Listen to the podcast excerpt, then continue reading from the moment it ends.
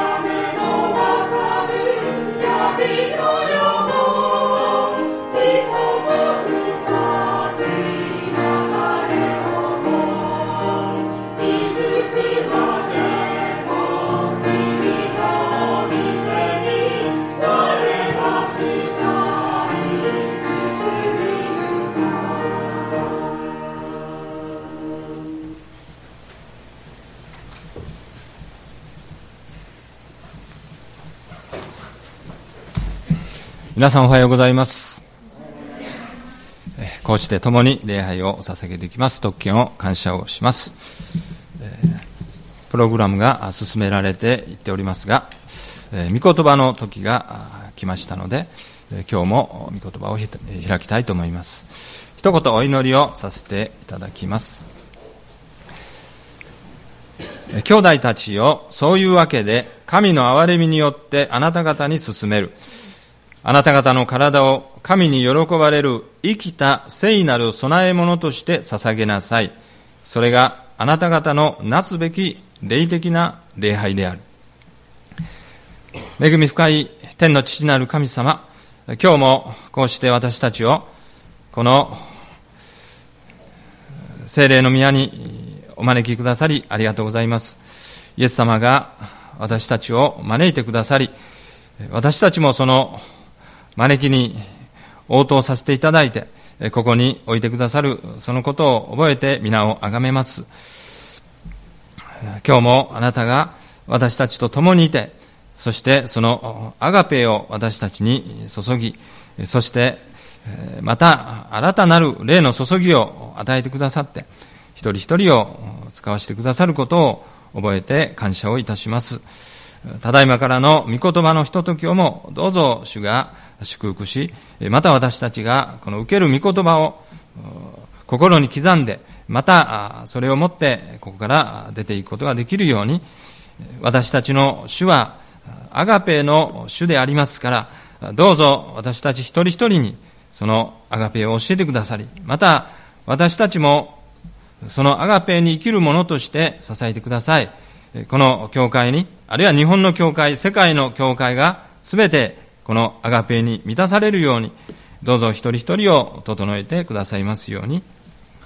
今日もこうしてここに来ることができたことをありがとうございます。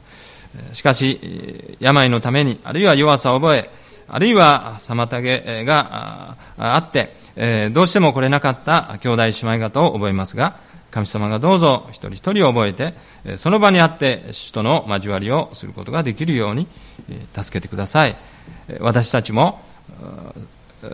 私たちの体を、またすべてを神に喜ばれる生きた聖なる供え物として今捧げますから、どうぞこれを清めてお受け取りくださいますよう、今からの御言葉のひとときをもどうぞ祝福してください。語るものをも憐れんで最後まで支えてください。イエス様の尊い皆によってお祈りいたします。アーメン。私たちは、この、まあ、連続で、えー、マルコの福音書から、このイエス様が何を語られ、そして何をなさったのか、そのことをもう一度、この福音書から知り、また教えられ、そしてまたそこから今日を生きる私たちに神様が何を示そうとなさっているのかを今日も見ていきたいとそう思うわけです。今日の一つのテーマはこの弟子ということです。先ほど読んでいただきましたマルコの3章14節のところにイエスは十二弟子を任命された。もちろんこの弟子という言葉はここだけではなくてもうすでに2章でも3章の初めの方でもこう出てくるわけですがこの弟子というその言葉そのものが何を意味しているのかそしてこのことを通して今日私たちに神様は何を示そうとなさっているのかを見ていきたいと思います。弟子というものを国語辞典で調べてみますとそれは師師匠の師ですね。師匠師あるいは先生に従って教えを受ける者その教え子のことまたは門人門の人門人のことそういうふうにこう書かれています。それでは聖書がこの言う弟子というのはどういうものなのか、まあ、ここに聖書辞典というものがありまして、まあ、これを見るとこのように書いてあります。広い意味ではイエスに好意を寄せてその一行に加わった当時のユダヤ人たちこの福音書の中に出てくるそういう人たちを示す場合があるとそして狭い意味では特に十二弟子のことを言う、今日の箇所ですね。そして、やがて、教会が生まれるとき、精霊降臨、まあ、来週がペンテコステですが、精霊がこの弟子たちをはじめ、イエスを信じる者たちのすべてに下ったという、まあ、その時から、キリストイエスを信じるすべての人々を指して言う。弟子とは、キリストイエスを信じるすべての人々のことである。すなわち今日、えー、主イエスを信じて、そして、えー、礼拝を捧げ、その交わりをして、え、そしてまた、その働きをしている人たち、まあ、私たちですね、それはすべて、え、弟子であると、まあ、そういうふうになるわけです。え、この弟子という、そのことは、3章の例えば9節のところでも、イエスは大勢の9節そうですね、ごめんなさい。えー、7節それからイエスは弟子たちと共に湖の方に退かれた。まあ、ここに弟子たちというのが出ています。当時、イエス様に付き従ってくる人はたくさんいたわけです。あるいはイエス様のお話を聞きたい、あるいは癒していただきたい、そういう人たちがたくさんこう群れてイエス様の行くところに来たわけですが、その人たちを、ま、弟子と、その人たちの中にも弟子という人たちがいたわけですが、しかし今日の箇所では、イエス様は山に登り、ご自分のお望みになる者たちを呼び寄せて、そしてそこでイエスは十二弟子を任命された。ここに十二人の弟子というのが出てくるわけです。たくさんいるイエス様を慕って来る人たちの何人か、あるいは何十人か、何倍何百人か分かりませんが、その中からまた12人をお選びなさって、そして任命されたということ。この任命という言葉は、それはその人たちにある種の権威を与えるということです。もちろん、権威を与えられたものがその任命者なんですが、任命を与える人にも当然権威がなくてはその任命は無効になるわけですね。ここでは主イエスご自身が権威者としてその任命する権威を持っておられた。そのお方が十二弟子にまたその権威を授けなさった。それが任命であるわけです。ではなぜ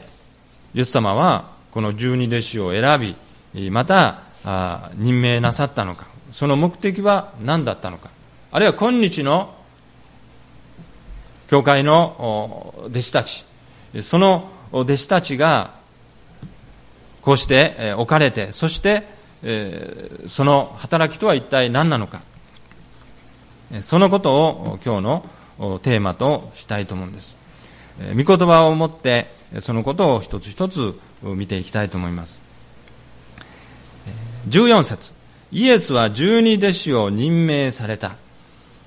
それは彼らを身近に置き、また彼らを使わして福音を述べさせ、悪霊を追い出す権威を持たせるためであった。まず第一に、身近に置きとあります。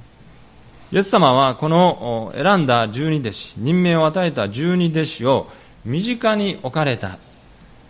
この身近に置かれたということは、生活を共にしてそしてこの十二弟子を、教育しそして訓練しようとなさったのではないだろうか十二弟子をイエス様は身近に置かれたイエス様は今この宣教の働きに、えー、預かっておられるその宣教の旅あるいは日常の生活それを続けながらこの弟子たちも一緒にそこに身を置いてそこで教え訓練をしようとなさったわけです。机の上だけのあるいは教科書を開いて教える。そういうものだけではなくて実際の生活の中に生活を共にしながらそこで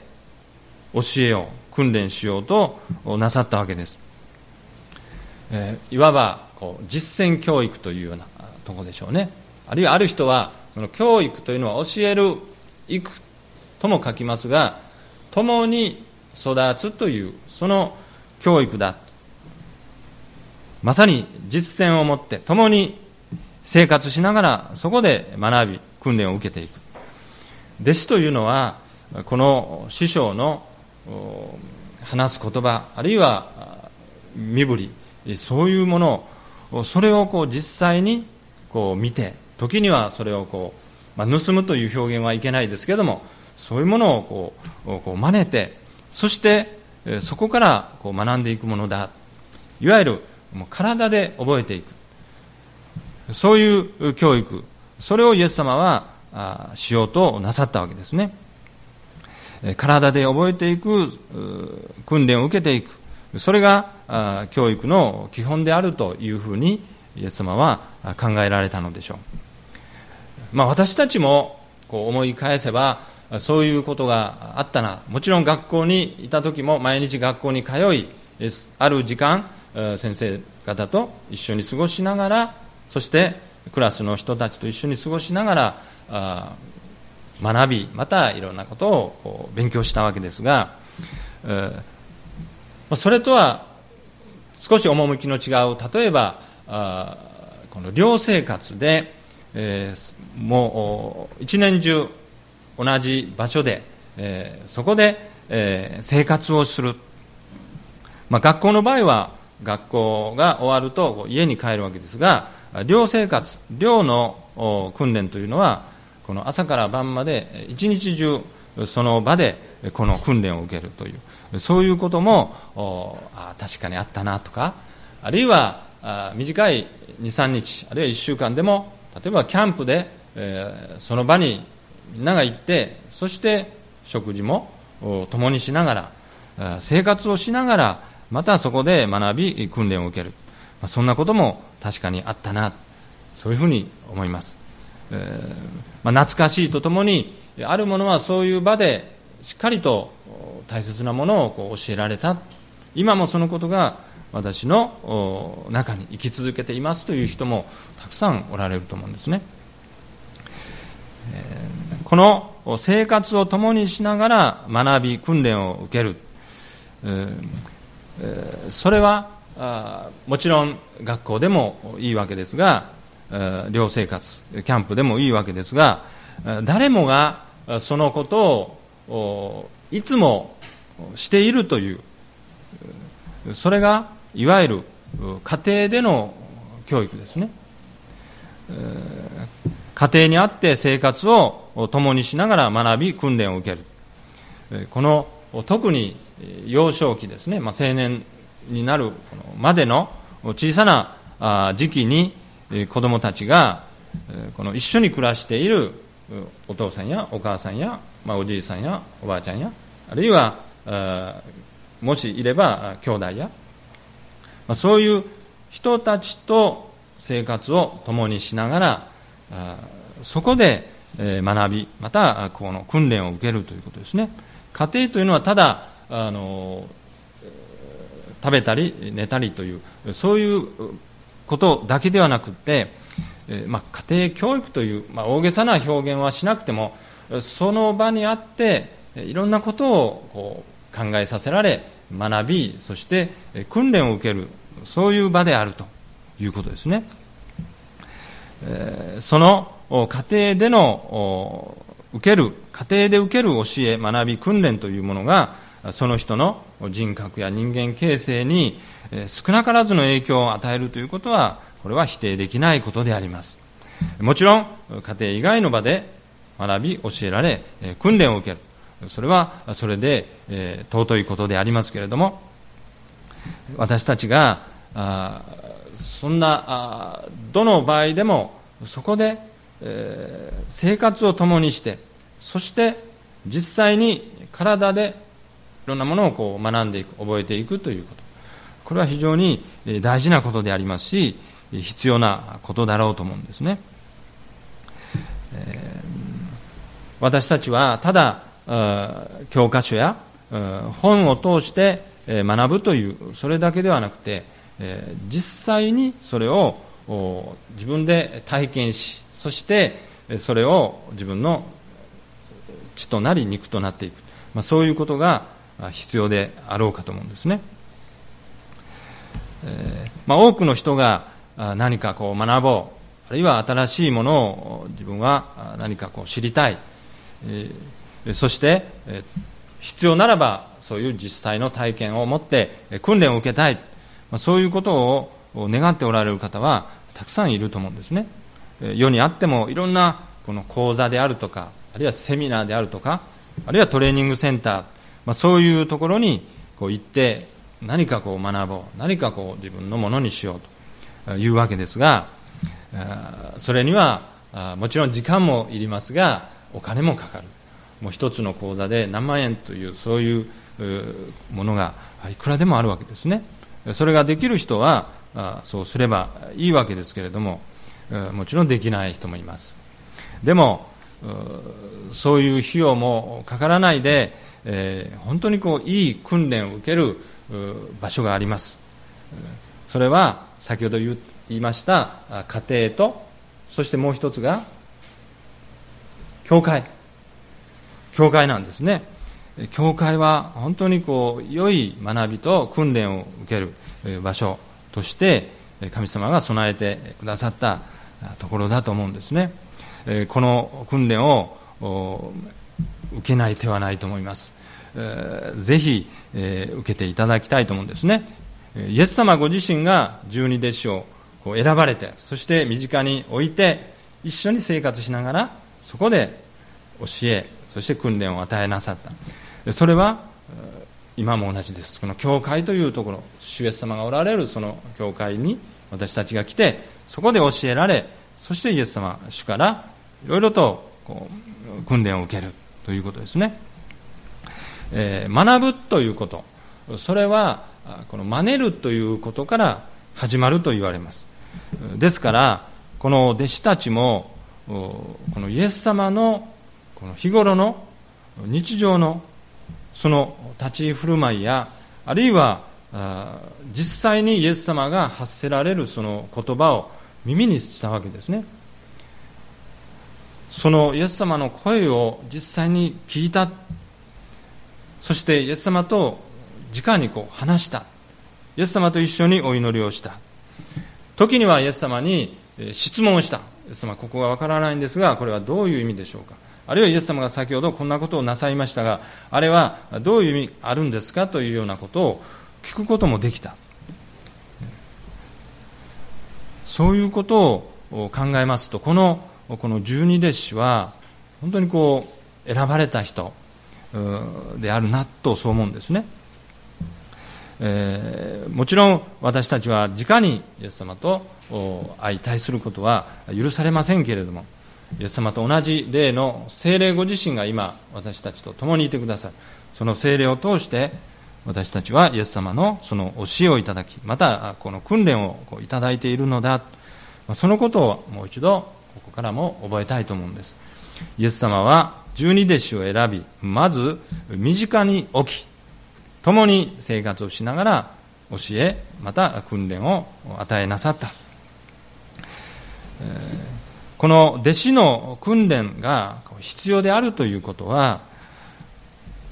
いろんな理由があるかと思うんですがイエス様はこの先を見越しておられたわけですね。やがて私たちはこの福音書を読んでわかるんですがもうたくさんの人があイエス様のことを知りたいイエス様の話を聞きたいそしてイエス様に従っていきたいというそういう人が現れてく、えー、るということをもうその時イエス様はもう分かっておられたわけですね。ますます群衆は増えていくだろうイエス様を一人でこれに対応することはできない。ですからその群衆をきちっと導きそして整える。そのためにはそれを導く人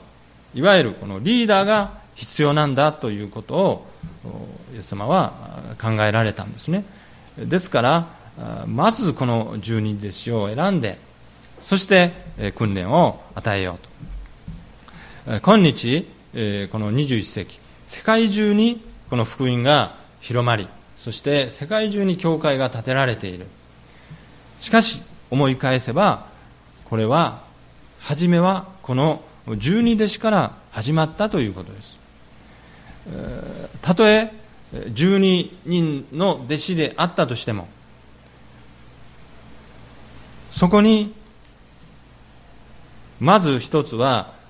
ビジョンがあるということですね。ビジョンがあるということ。それがあればこのようにしてやがて世界中に福音が広まりそして教会が建てられるんだということがここに明かしされているわけです。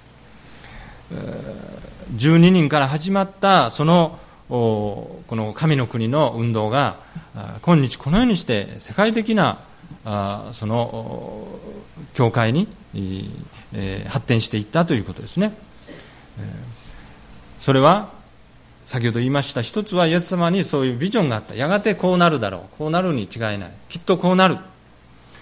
そのことをもうイエス様は描いておられたわけです。それともう一つはイエス様がこの人づくりの名人であったからです。イエス様はこの漁師に神の国も知らない。福音も当然知らない。そして罪人である。その漁師を見つけてそしてあなた方を人間を取る漁師にしてあげよう。おそらく彼らはえ私がそんなものになれるんですか？でもイエス様にこの身を委ねさえすればイエス様はいかようにしてもその人をきちっとした宣教者に作りなさるということです。イエス様はまさにこの人づくりの明示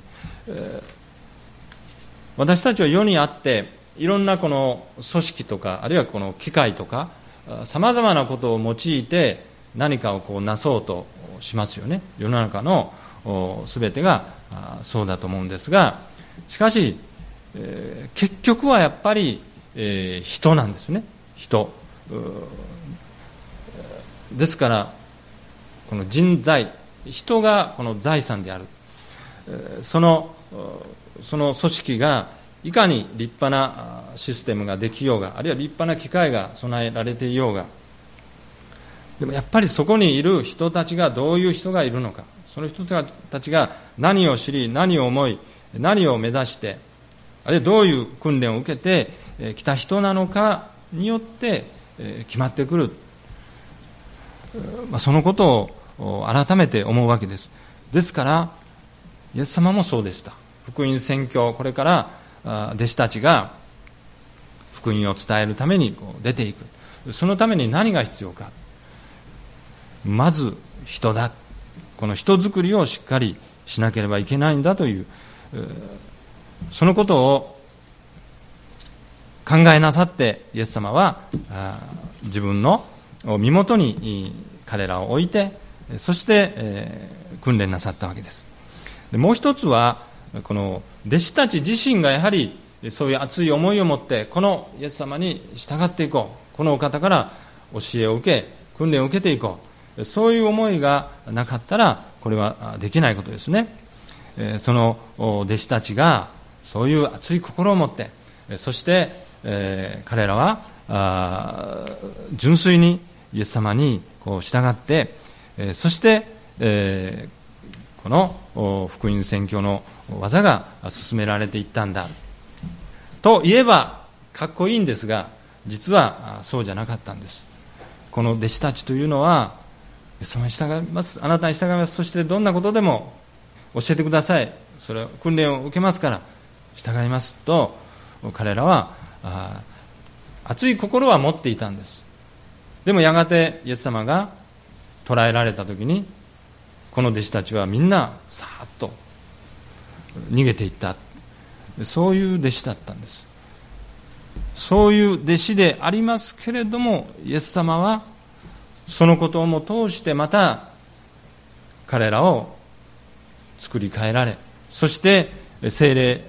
を注いでそして彼らをまあなんとかこの主の器に間に合うように忍耐を持って宣教者として作っていかれた。ということなんです。ですからやはり私たちは今日弟子としてその働きをさせていただきたいというそういう願いがあります。でも反面こんな私が本当に主に用いられるんでしょうか。そういうことがあります。中には本物の弟子になると言ってくださるそのイエス様にこの身を任せるわけですが本当にそのようになれるんでしょうかというようなことも疑問に思う時もあるんですけれども私たちは今出エジプト記を学び始めたところですがあのモーセがイスラエルの民をエジプトから導き出すそのいわばリーダーに立てられるのに80年かかったわけですね、まあ、最初の40年いろいろありましたがミディアンの地で羊飼いとして訓練を受ける。それがまた40年あったわけです。モーセは80歳にしてそのイスラエルの民を導くリーダーに立てられた。ですから神様のそのご計画それは私たちには分かりませんけれども少なくとも私たちがこのような私ですけれども神様あなたに全てを委ねますからいかようにでもあなたが作ってくださいと。その思いさえあれば人づくりの名人であるイエス様はどんなふうにでもそのものをふさわしいものにこう作り変えてください精霊ご自身がその弟子たちを取り扱い練り清めてくださるということ。そのことを覚えておきたいと思います。二つ目にイエス様がこの弟子たちを自分の身元に置いてそして実践訓練をこうなさった。それは二つ目に彼らを使わして福音を述べさせるためです。福音宣教のためにこの十二弟子を訓練なさったということです。時は満ち神の国は近づいた。悔い改めて福音を信じなさいという、まあ、これが福音のこの中心メッセージですね。このことを多くの人に伝えていきなさい。まずイエス様がそのことを言いました。それを聞いて教えられた弟子たちが今度はそれぞれが世界中に出て行ってそれを伝えなさい。イエス様一人が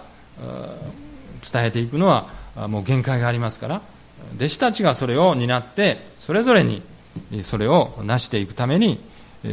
まず弟子のこの訓練を与えたということであります。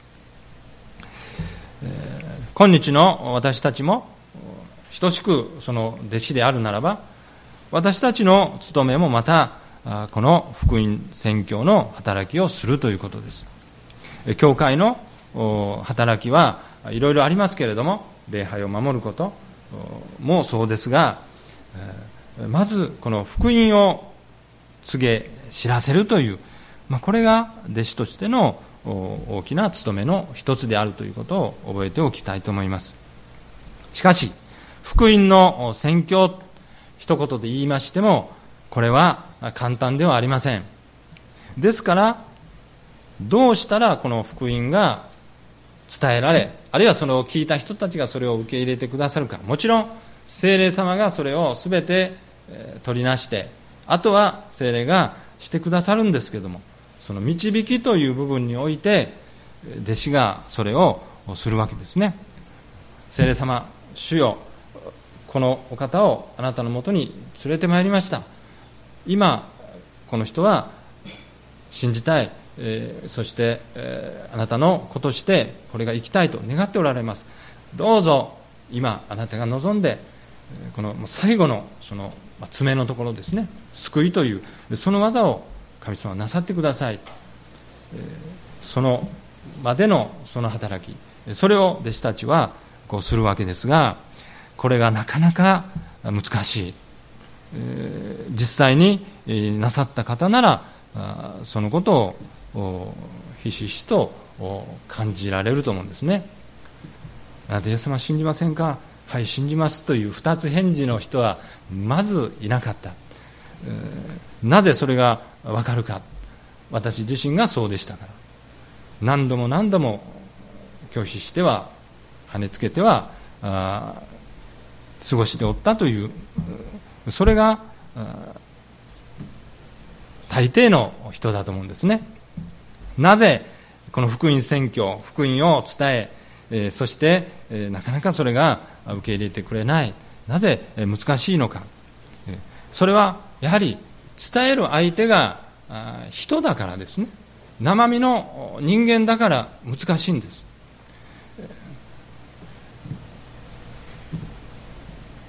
ですからこの福音を人々にこう伝える伝えるだけではなくそのことを信じてそしてその人自身もまたこのイエス様の弟子となっていただく。これは本当にこう難しい。たとえそこに導くだけであったとしてもこれは難しいことなんです。ですから宣教に必要なことの一つそれは人間学というものを学んでおくということも必要ではないかと思うんですね、まあ、人間学というのは決して学問というよりもこの人って何だろうかということですね。まずこの人っていうのはあいろんな人がいるなというそういうところから始まって、えー、人っていうのはこういう時にはあこういうふうに反応するんだなとかあるいは一つのことを言っただけでもあるいは一つの行動をしただけでも A さんと B さんと全然違う反応が返ってくる。C さんもまた違う。そういうことをこういろいろこう知っていくということですね。えーそういう例えばそれが、まあ、心理学という部分でも応用できるかと思うんですね。人それぞれには心のこの感じ方。あるいはその時の心理状態というのがみんな違うという。あるいはその中でもこの統計的にこういう大抵こういうふうに反応するとかこうすれば人というのはその時にこう感じるものだというようなものをこう知っていくということですね。人間はその文化に影響されるあるいはその文化とかその民族そういうものによって、えー、違ってくる。それも一つの人間学の一つでありましょうし逆にたとえ文化やその民族生まれ育ちそういうものが全然違う状況であっても人としてこれは誰でもが共通しているなという、まあ、そんなこともこう知っていくということ。それが、まあ、人間学というんですがそういうものをこうしっかりとこう学んでいくということは大事なことだと思うんですね、えーまあ、バードウォッチングをされる人もいるかと思うんですがあこのどういう表現がいいんですか？ピーポーウォッチングで人をこう見ていくということですね。人々がどんなふうに反応するんだろうか？どんなふうに考えているんだろうか？そういうものをこうしっかりとこう観察して、えー、学んでいく。あるいは自分自身をこうモデルにして私だったらこういう時はこう感じる。でもあの人だったらどうだろうか。まあそんなことを客観的にこう知っていくということ、えー、もちろんたくさんの人と接して、えー、いろんな人からそういうものをこう知って学ぶという、まあ、それができればいいんですが、まあ、決して多くの人にから学ぶというそれだけではないと思うんですねやはりこのその時その時のいろんな人たちの考えていることを反応をしっかりとそれをこうそこから学んでいくということそれを自分なりにきちっとこうまとめておくということですね。あるいは何かそれに参考になるようなものがあればそれも含めて人間というのはこういうものなのだこういう反応をするのだそういうものをこうしっかりと自分の中に身につけておく。そういうことを基礎にして福音宣教にこう出ていくわけですね。そこに生身の人間と相対してそしてそれはもう挨拶から始まって日頃のそういう接触から始まってそしてこの人は何を悩み何を求め何に関心を持ってそんなことあるいはその人の今置かれている状況はどうなのかそういうものをこういろんなことをこう時間をかけてでも知りながらそしてこの人にやっぱり罪人としてのこの解決この人が幸いになっていただきたいというそういうアガペが私たちにありますからこの人に福音を知ってもらおう。そういうふうにして、えー、やがて、えー、その福音を聞いた人はあこれだということをいつかきっとそこで感じるようになると思うんですね。私も信じたい。あなたがそのに幸いで輝いているならあなたの信じている神を私も知りたい。もっと教えてください。きっとそうなるはずですね。でもそれはなかなか難しいことですからイエス様は訓練を与えなさったわけであります、まあ、誰も私たちが誰でも進学校に行ってその学びと訓練を受けることができればそれはそれで幸いですが決してそれだけが訓練ではありませんけれども教会で、えー、もしそういう機会があればその学び訓練を受けていただきたいと思うんですが、えー、もっと大事なことはその弟子が福音宣教をしようと熱い心があって、えーそして人間学も勉強し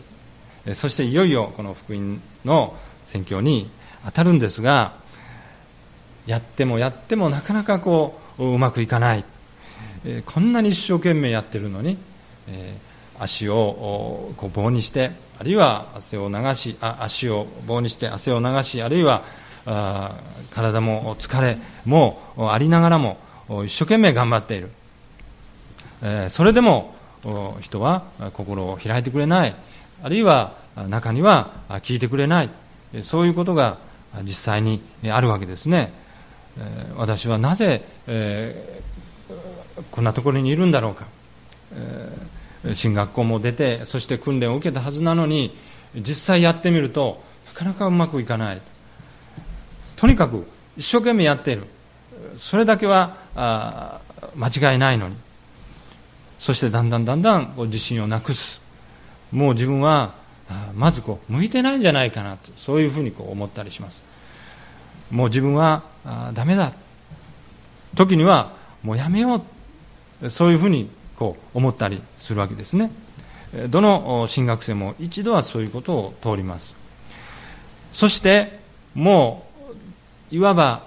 もう自分が惨めで、え、そして、え、もう自分の至らなさダメさ加減がもう嫌というほど思い知らされるわけです。そして祈ります。あ神様